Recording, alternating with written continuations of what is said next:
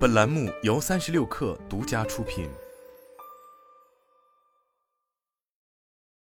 本文来自互联网那些事。今年你相亲了吗？年已经过完，催婚大戏的余温却并没消失。今年春节，零零后回村大学生开始相亲，个性化定制相亲服务出现。有网友调侃道：“零零后都开始相亲了，九五后的我还在每天问我妈晚饭吃什么呢。”据媒体报道，二零二一年中国互联网婚恋交友市场规模达到七十二亿元，同比增长百分之十一点六。在二零二二年，市场规模达到了八十点五亿元。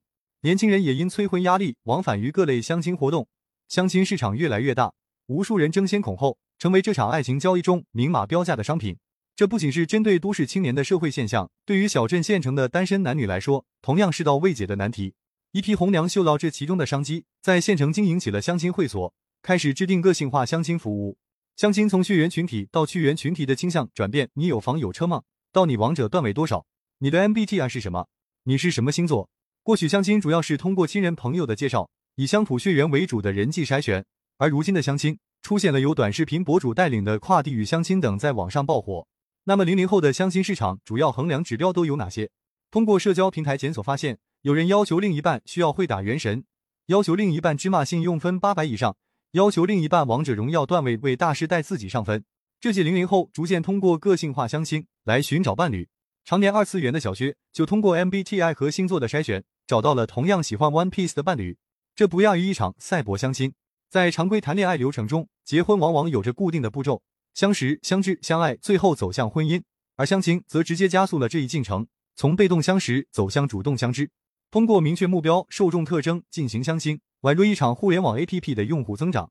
在以前的相亲中，往往会优先考察学历、家庭、工作等硬性条件；而随着个性化更为突出的千禧一代的成长，通过与自己价值观、兴趣爱好相近的人进行相亲，无疑大大提升了相亲成功的可能性。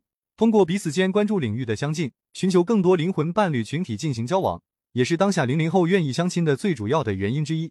零零后相亲中拘谨的放肆感，从过去排斥相亲到当代年轻人开始主动接受相亲的原因是什么？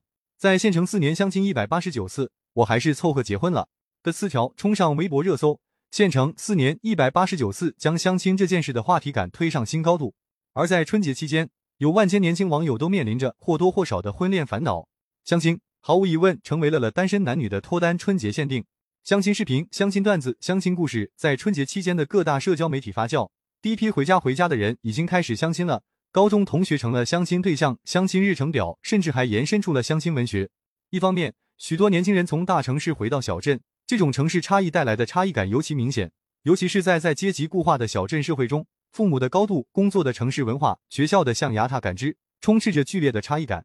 但回到家乡，父母往往很大程度上决定了子女所能企及的高度。继而决定了他们所能匹配的资源的多寡和优劣。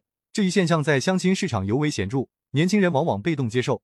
另一方面，在有才的零零后年轻人社交圈，相亲已经成为春节限定高频话题。质疑相亲、理解相亲、加入相亲的三部曲，也让狭义的相亲在零零后眼里祛魅。这也使得相亲这一被动仪式的意义逐渐被解构。越来越多的零零后主动接受相亲这件事，告别恋爱脑的相亲。这届年轻人选择理智爱，零零后的婚恋观开始更加多元开放。一些相亲平台也开始出现，例如青藤之恋、二狗等，瞄准新年龄层需求，已经成为一种不可忽视的趋势。钟情于爱情的男女会被人称作恋爱脑，而相亲则被誉为避开恋爱脑的有效途径之一。父母背书、媒人牵路只是第一步，兴趣为引，价值为何是当代年轻人的有效选择参考指标。经济背景、学历背景、家庭背景等较为客观的候选人因素成为标配，而价值观、兴趣爱好、性格背景，甚至是 MBTI 和星座匹配。在匹配了相亲正向指标之后，还有负向指标。在上海某大厂做运营的林楠，过年回家时，父母安排了六场相亲。首先，不能有不良嗜好，例如不能抽烟酗酒，不能发脾气，不能大男子主义，不能有异性闺蜜等等。这些负向指标让林楠的相亲之路变得更加高效，甚至在初六的当天同时相亲四位候选人，坦诚清晰，使得找对象这件事变得靠谱且高效。理智的互联网方法论的存在，也让林楠的相亲之路避免了恋爱脑的产生。除了更加个性化的相亲样式，AI 相亲题库、AI 带人相亲也引起小范围的讨论。更具现代科技感的仪式感，让相亲变得更加有趣且轻松。